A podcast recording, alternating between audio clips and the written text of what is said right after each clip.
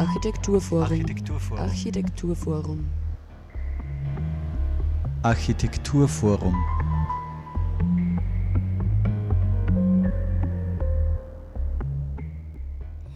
Hallo und herzlich willkommen zur aktuellen Ausgabe der Sendung des Architekturforums Oberösterreich.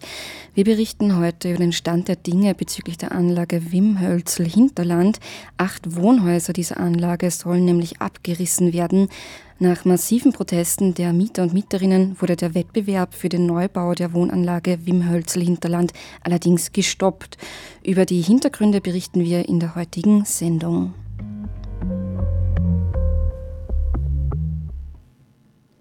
Ja, die 1931 errichteten Wohnbauten der Anlage im Frankviertel sollen in den nächsten Jahren abgerissen und durch Neubauten ersetzt werden. Davon betroffen wären bis zu 400 Wohnungen und rund 1000 Bewohnende. Und diese sind zu großer Zahl nicht sehr erfreut, denn kurz bevor den Mietern und Mieterinnen mitgeteilt wurde, dass die Häuser abgerissen werden sollen, wäre eigentlich noch von Sanierungsplänen die Rede gewesen. Das ist zumindest Medienberichten zu entnehmen. Grund für den geplanten Abriss sei, dass die Häuser nicht mehr sanierbar wären. Laut GWG komme daher nur ein Abriss in Frage, um anschließend Neubauten zu errichten. Doch die Mieter und Mieterinnen wehren sich unter anderem deshalb, weil sich viele im Falle eines Neubaus die wahrscheinlich erhebliche Erhöhung der Mietkosten nicht leisten könnten. Außerdem wird auch teilweise daran gezweifelt, ob die Neubauten tatsächlich notwendig sind. Dieser Protest, zum Beispiel in Form von Unterschriftenaktionen, hat wohl dazu geführt, dass der Wettbewerb für den Neubau der Wohnanlage Wimhölzel Hinterland nun gestoppt wurde. Beschlossen hat dies der GWG-Aufsichtsrat. Sanierung und Neubau sollen nun nachvollziehbar gegenübergestellt und von externen Sachverständigen beurteilt werden. Ja, was die Hintergründe des geplanten Neubaus sind, warum dieser überhaupt stattfinden soll, was dessen Vorteile und Nachteile sind und wie es nun konkret weitergehen soll, darüber sprechen wir live im Studio mit Gunter Amersberger, Direktor der Abteilung Planung, Technik und Umwelt der Stadt Linz, sowie dem Stadtforscher Peter Ahlt. Ja, hallo und herzlich willkommen. Ja, wir sprechen eben heute jetzt über die Wohnanlage Wilmhöntl Hinterland. Äh, es geht dabei eben um äh, konkret acht Wohnhäuser aus dem Jahr 1931 mit 400 Wohnungen, welche eben jetzt abgerissen werden sollen in den nächsten Jahren. Ähm, ja, und jetzt nach massivem Prozess, äh, Protest äh, sieht es eben ein bisschen anders aus. Man hat jetzt ähm, diesen Wettbewerb für einen Neubau äh, vorerst gestoppt. Nun soll es eben eine nachvollziehbare Gegenüberstellung von Neubau und Sanierung geben und das Ganze auch von externen Sachverständigen beurteilt werden. Jetzt könnte man ja meinen, dass das eben eine ganz normale Herangehensweise ist, also eine selbstverständliche Vorgehensweise sozusagen. Äh, wieso hat es denn erst den massiven Protest der Mieter und Mieterinnen gebraucht, um eben eine nachvollziehbare Gegenüberstellung zu ermöglichen und eben auch externe Sachverständige mit einzubinden? Ähm, ich äh, bin natürlich jetzt nicht Vertreter der GWG, muss ich sagen, aber war bei der Veranstaltung dabei und habe dort schon auch äh, bei der Erstveranstaltung schon auch erlebt, wie sehr die Bewohnerinnen und Bewohner bewegt waren von dieser Thematik des Abrisses und äh, äh, ich denke, dass der Schritt, der jetzt gemacht wird, äh, sicherlich ein guter ist, dass man sozusagen die Bewohner und Bewohnerinnen hier mit einbindet und das auch extern moderiert. Äh, ja, das ist jetzt einmal das, was ich dazu sagen kann in der Form. Also, mhm. Ja, um die Thematik vielleicht ein bisschen besser zu verstehen zu können, wäre es für unsere Hörer und Hörerinnen vielleicht nicht uninteressant, wenn Sie uns auch ein bisschen mehr dazu erklären könnten, wie Entscheidungen der Stadt Linz ähm, und ihren Töchtern überhaupt zustande kommen, also auf welchen Grundlagen diese eben gefällt werden äh, und wer in Fällen wie diesen überhaupt zu Wort kommt in erster Linie. Ja, das ist jetzt ein, ein bisschen eine allgemeine Frage. Mhm. Wie gesagt, die GWG hat äh, offensichtlich beschlossen, aufgrund der Situation äh, bei diesen Häusern, äh, dass äh, eine, ein Neubau insgesamt mehr positive Aspekte hat und sich dafür auch in dieser Richtung mal in einem ersten Schritt entschieden. Ähm, mehr positive Aspekte, so habe ich das verstanden, heißt natürlich eine bessere Wohnqualität im Sinne von äh, moderneren oder dem, dem Stand der, der, Technik und der Zeit entsprechenden Wohnungen, äh, weil ja die äh, bisherigen Wohnungen zum Teil äh, eben nicht mehr diesem Stand entsprechen. Und ähm, natürlich würde es dazu oder in diesem Fall zu einer Erhöhung der Miete kommen. Äh, das ist sozusagen der negative Aspekt, aber man bekommt auf der anderen Seite auch mehr Qualität. Die Entscheidung wurde im Bereich der GWG gefallen und äh, wir von Seiten der Stadt oder der Stadtplanung haben ja die Aufgabe, entsprechende Bebauungsgrundlagen äh, aktuell zu halten. Und da wäre es, wenn es zu einem Wettbewerb gekommen wäre oder vielleicht auch noch kommt, natürlich erforderlich, den Bebauungsplan zu ändern. Das heißt also, da müsste die Stadt dann aktiv werden.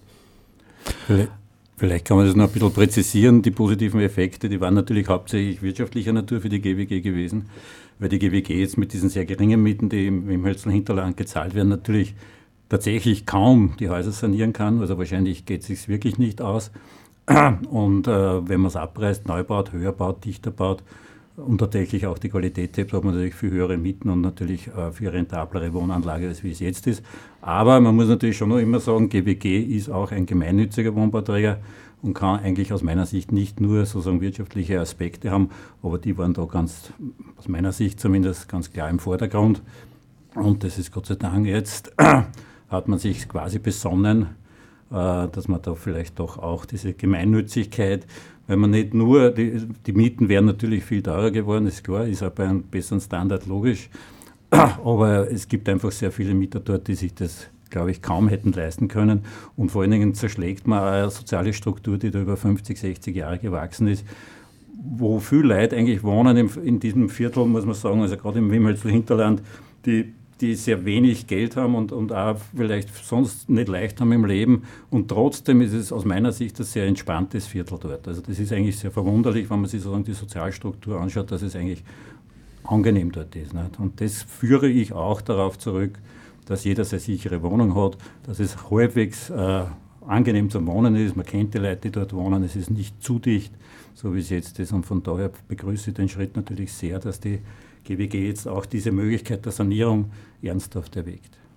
Wäre es äh, jetzt auch vor dem Hintergrund, es hat äh, Wortmeldungen oder in den Medien war auch zu lesen, äh, dass es ja auch eine Möglichkeit wäre, äh, äh, auf, auf Basis dieser, also äh, auf dieser Wohnqualität, die jetzt dort äh, gewünscht wird, dass man, dass man auf Basis der äh, das weiterentwickelt, also jetzt äh, bescheiden äh, saniert, jetzt äh, nicht gleich äh, im, also im vollen Umfang, sondern so ähm, auf, auf, auf der Basis, wie es dort gewünscht wird, so Schritte setzt.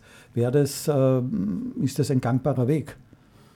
Ja, noch einmal, ich kann jetzt nicht für die GWG sprechen, aber ich denke, wenn hier die Optionen sozusagen offen sind und man einen oder zwei Schritte zurückgetan hat, äh, dann hat man natürlich auch mehrere Optionen äh, und äh, möglicherweise ist das auch eine Variante, dass man jetzt im Einvernehmen mit den Mietern hier sich überlegt, ob man äh, etwa die gesamte oder Teile, die gesamte Anlage oder Teile davon äh, äh, renoviert und, und hier sozusagen die Struktur insgesamt belässt. Das ist eine mögliche Option, denke ich mir, aber ob das jetzt dann die ist, die herauskommt, kann ich natürlich nicht sagen. Das Problem sind ja weniger die Wohnungen aus meiner Sicht, soweit ich sie kenne, sondern es ist das Dach und es ist auch die Kellerdecke. Also es ja. sind jetzt eigentlich nicht Wohnungsprobleme, wo die, also gibt es vielleicht auch, ich kenne jetzt natürlich nicht allzu viele Wohnungen dort.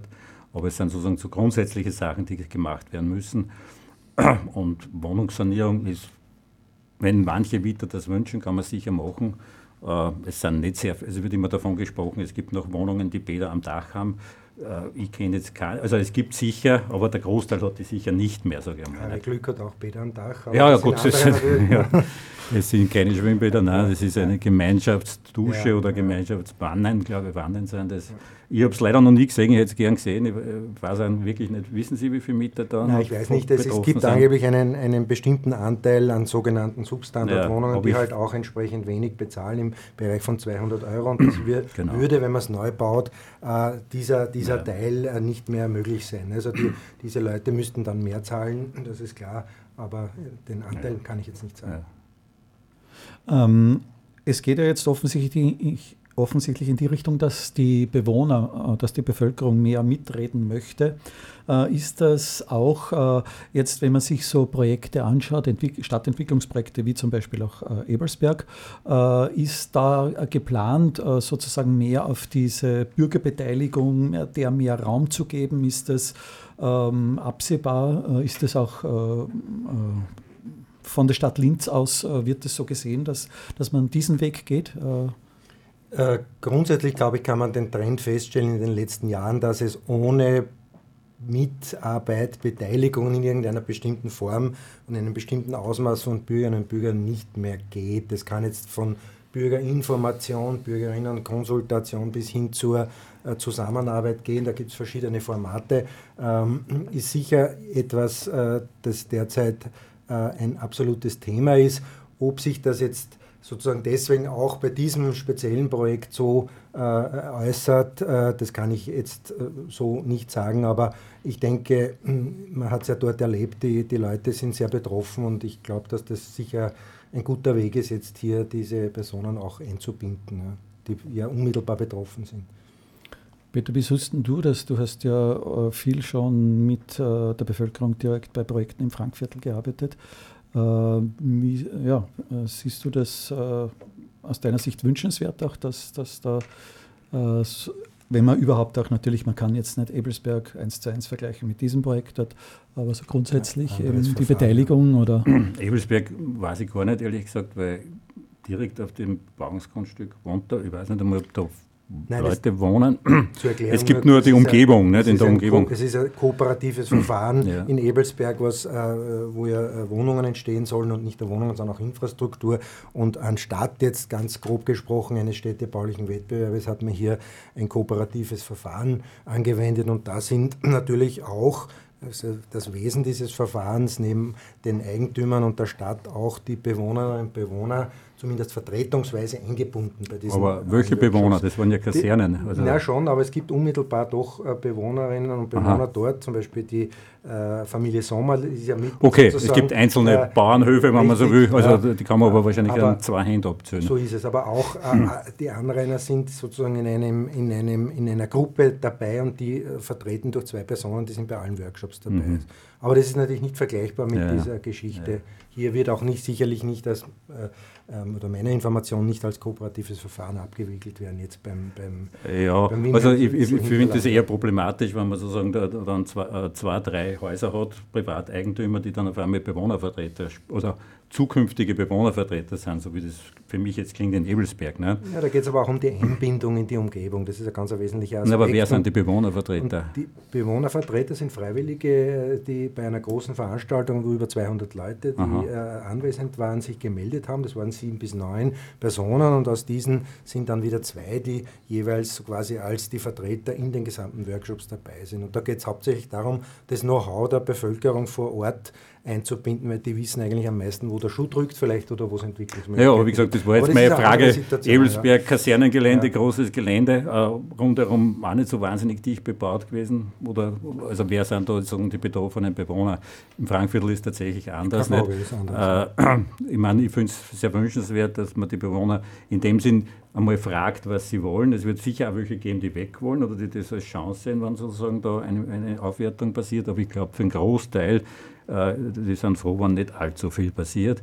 Aber das muss man erheben. Nicht? Und da kann man mal dann die Bewohner fragen, wer will was, wer will wie stark saniert haben, wer kann sich auch höhere Miete vorstellen, wer nicht, wer will lieber auf, sozusagen auf seinem niedrigeren Level bleiben. Also ich glaube, dass sehr viel zufrieden sind, eigentlich so wie es jetzt ist. Ne? Ja, wie sind denn so deine Eindrücke, die du bis jetzt gewonnen hast, äh, von den Leuten im Frankviertel? Es gibt ja mehrere bauliche Entwicklungen in dem Viertel. Äh, wie sind da so die Reaktionen allgemein vielleicht in den letzten Jahren, was sich da so getan hat? Äh, so viele bauliche Entwicklungen, welche, auf welche meinst du da? Ja, zum Beispiel 2015 sind ja einige Wohnungen äh, saniert worden im Frankviertel, soweit ich informiert bin. Ja, also die GWG muss man ja zugute halten. Hat es, äh, die, die, man kennt die Wohnungen der GWG im Frankviertel eigentlich relativ schnell. Das sind die best sanierten Wohnungen, die wir eigentlich haben. Also es gibt im Frankviertel viel, muss ich leider sagen, Vierteln, die um vieles schlechter beisammen sind, als wie dieses Viertel, was jetzt abgerissen hätte werden sollen. Ja. Also die GWG hat eigentlich sehr viel gemacht, Balkone gebaut. Also was ich ein bisschen schade manchmal finde, weil äh, das Frankviertel hat mir persönlich immer sehr gut gefallen, weil die Leute, wenn es so bald warm waren, sind sie mit den Sesseln raus und sind in die Grünanlagen gesessen. Jetzt, jetzt bleiben sie ein bisschen mehr am Balkon und es ist sozusagen dieses gemeinsam Zusammensitzen im Hof wird vielleicht ein bisschen weniger, diese das, aber das ist vielleicht der Romantik von jemandem, der von außen hinschaut. aber es hat, es hat Sanierungen gegeben, das stimmt schon, aber wie gesagt, die letzte, letzte größere Bauvorhaben, glaube ich, war wirklich die Ernst-Korev-Siedlung, wo man die Fröbelstraße quasi, ja, muss man auch sagen, geschliffen hat, aber das waren auch wieder andere Häuser, da war ich auch nicht so involviert, also da habe ich das auch nicht so mitbekommen, kann ich auch nicht so drüber reden. Sonst, naja, Liebigstraße ist neu gebaut worden, aber ist auch schon 15 Jahre her, glaube ich. Äh, ja, also es waren keine so dramatischen Veränderungen. Jenseits der Bahn natürlich. ja, grüne Mitte, das, das, ist nicht, das ist nicht Frankviertel. Ja, das, ist, ne? das ist eine andere, mhm. andere Baustelle. Aber jetzt bezüglich äh, Bürger, Bürgerinnenbeteiligung, wenn wir das Thema jetzt schon gehabt haben, hast du vielleicht Beispiele, die du vielleicht auch aus, aus anderen Städten beobachten hast können, wo du sagst, das sind so Vorzeigeprojekte in der Miteinbeziehung der der Bewohnenden? Äh, ja, ich habe ein bisschen ein gespaltenes Verhältnis zur Bürgerbeteiligung, muss mhm. ich sagen, weil äh, meiner Erfahrung nach sind es immer die gleichen, die kommen. Und es ist ganz schwierig in so Vierteln wie im Frankviertel sowas wie Bürgerbeteiligung zu machen oder, oder sozusagen Workshops womöglich noch. Man hat das auch gesehen, ich war auch bei, diesen, bei dieser Erstveranstaltung die werden nach einer halben Stunde unrund, sage ich einmal, wenn da immer nur irgendwelche Folien präsentiert werden und irgendwer doziert da vorne. Nicht? Und äh, da werden sie schon ungeduldig, weil die haben andere Fragen und die wollen es möglichst schnell sozusagen loswerden. Nicht? Und da muss man, glaube ich, andere Wege erfinden, als wie man es vielleicht normalerweise unter Bürgerbeteiligung versteht. Also ich arbeite zum Beispiel sehr viel mit der Schule zusammen, weil man da erstens an die Eltern herankommt. Auch. Und für die Schule ist es aber auch wichtig, also gerade auch für die Schüler, dass, dass man Elternarbeit verstärkt. Ne?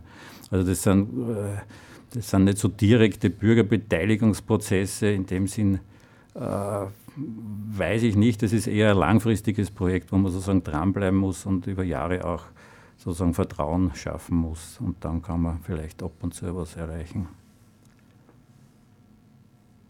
Hast du eine Frage? Ähm, äh, genau, ähm, es sind äh, zwar jetzt äh, in, äh, in der Wimmelser Straße handelt es sich zwar nicht um denkmalgeschützte Bauten, sondern um historische Bauten.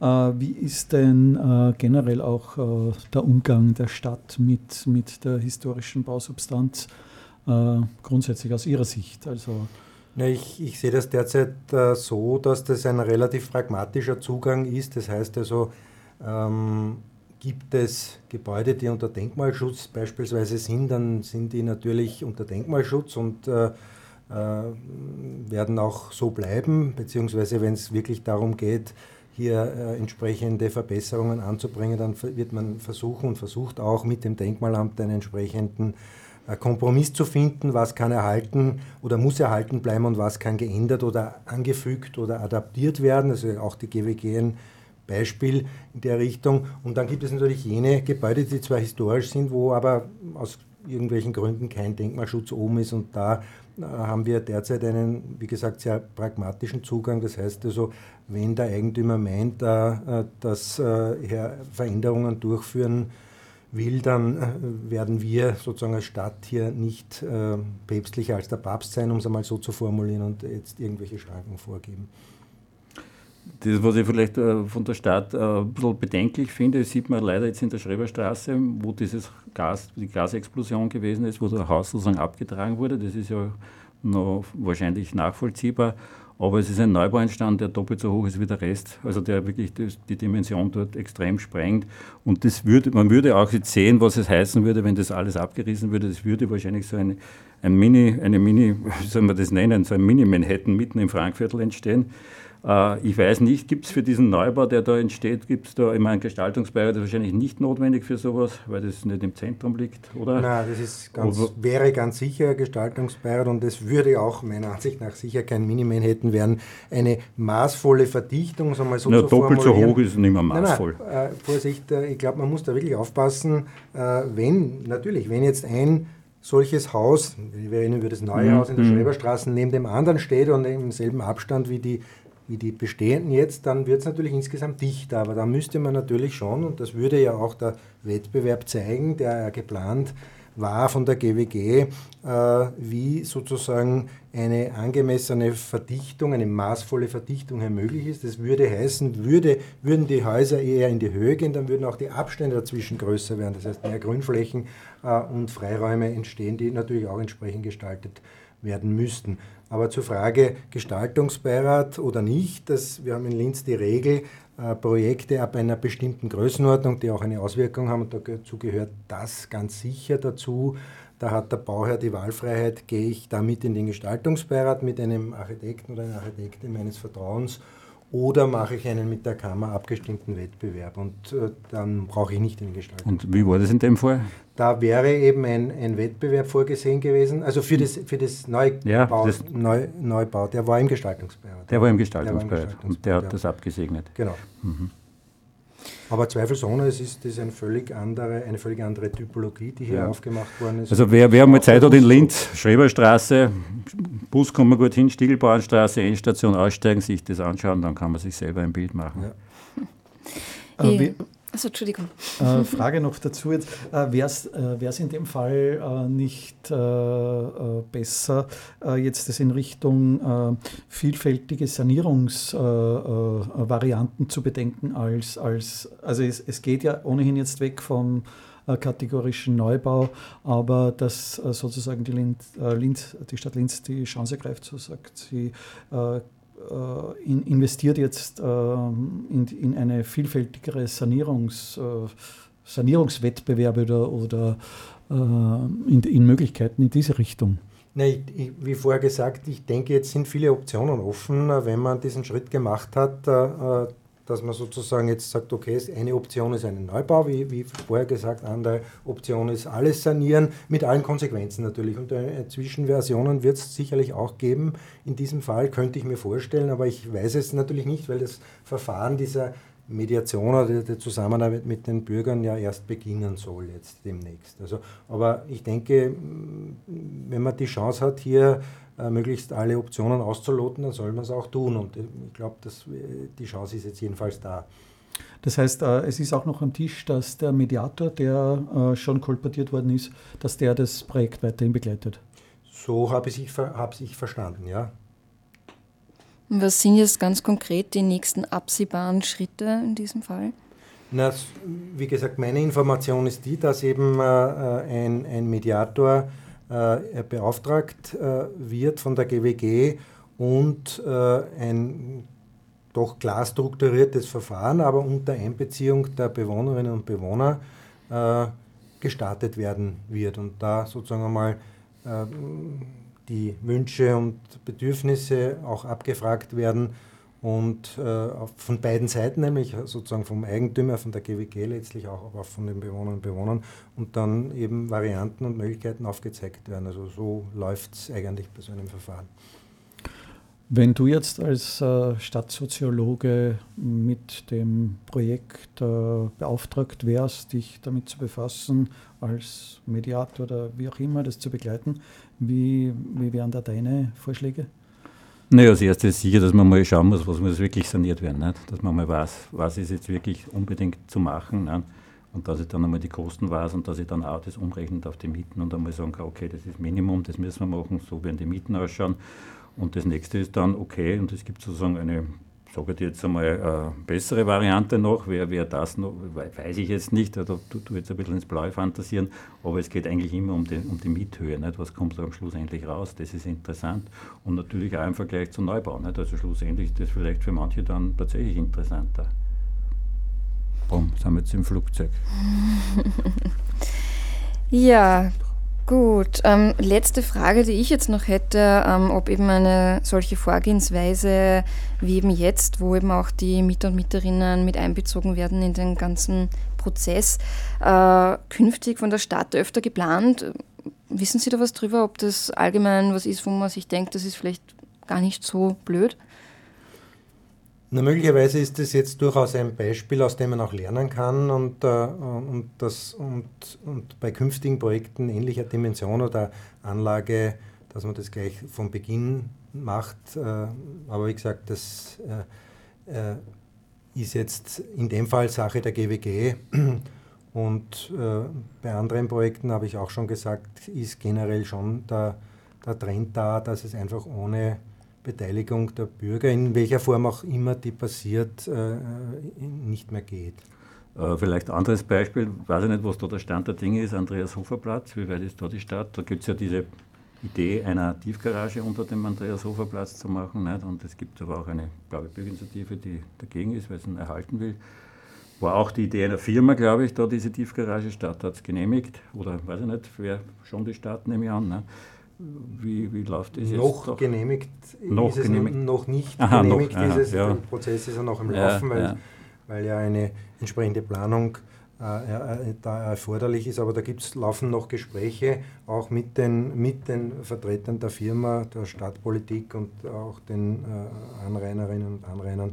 Äh, die, die endgültige Lösung ist noch nicht am Tisch. Mhm, mhm, mhm. Aber eben, das war jetzt nur eine Frage, weil eben die Frage war, Einbeziehung müssen ja nicht immer Mieter sein, können ja auch sozusagen Parknutzer in dem Sinn sein. Nein. Wenn man solche Projekte, wo man weiß, da könnte ein Konflikt entstehen, weil es unterschiedliche Interessen gibt, ja, aber da hat man jetzt im Vorfeld ja mal gesagt, okay, also so wie das zumindest mitbekommen, also wenn es die Bürgerinitiative nicht gegeben hätte, wäre das sicher schon genehmigt, nehme ich an, oder? Da wäre sicher auf dem Weg in Ja, die ja, Richtung. ja, ja, dann Das wäre es schon ja. gelaufen. Äh, aber da, äh, die Stadt tritt nicht f- als Vermittler vor, vor, also gleich zu Beginn auf, sondern erst dann, wenn sozusagen irgendwo Naja, sich Widerstand äh, Sagen wir formiert. mal so, ich würde es einmal so formulieren, nicht in jedem Projekt, weil sonst kommt man überhaupt nicht weiter, weil Mhm. die, solche Prozesse sind natürlich auch zeitaufwendig äh, im Vergleich zu einer ganz normalen, sage ich jetzt einmal, Bebauungsplanänderung, äh, wo ja ohnehin die Beteiligung auch der Betroffenen gesetzlich vorgesehen ist, aber in einem bestimmten Rahmen. Aber wenn man jetzt überall was aufsetzen würde im Sinne einer Bürgerinnenkonsultation oder Be Beteiligung, wäre das sicherlich zeitaufwendig. Ich glaube, da muss man schon so, so viel sorgfältig wählen.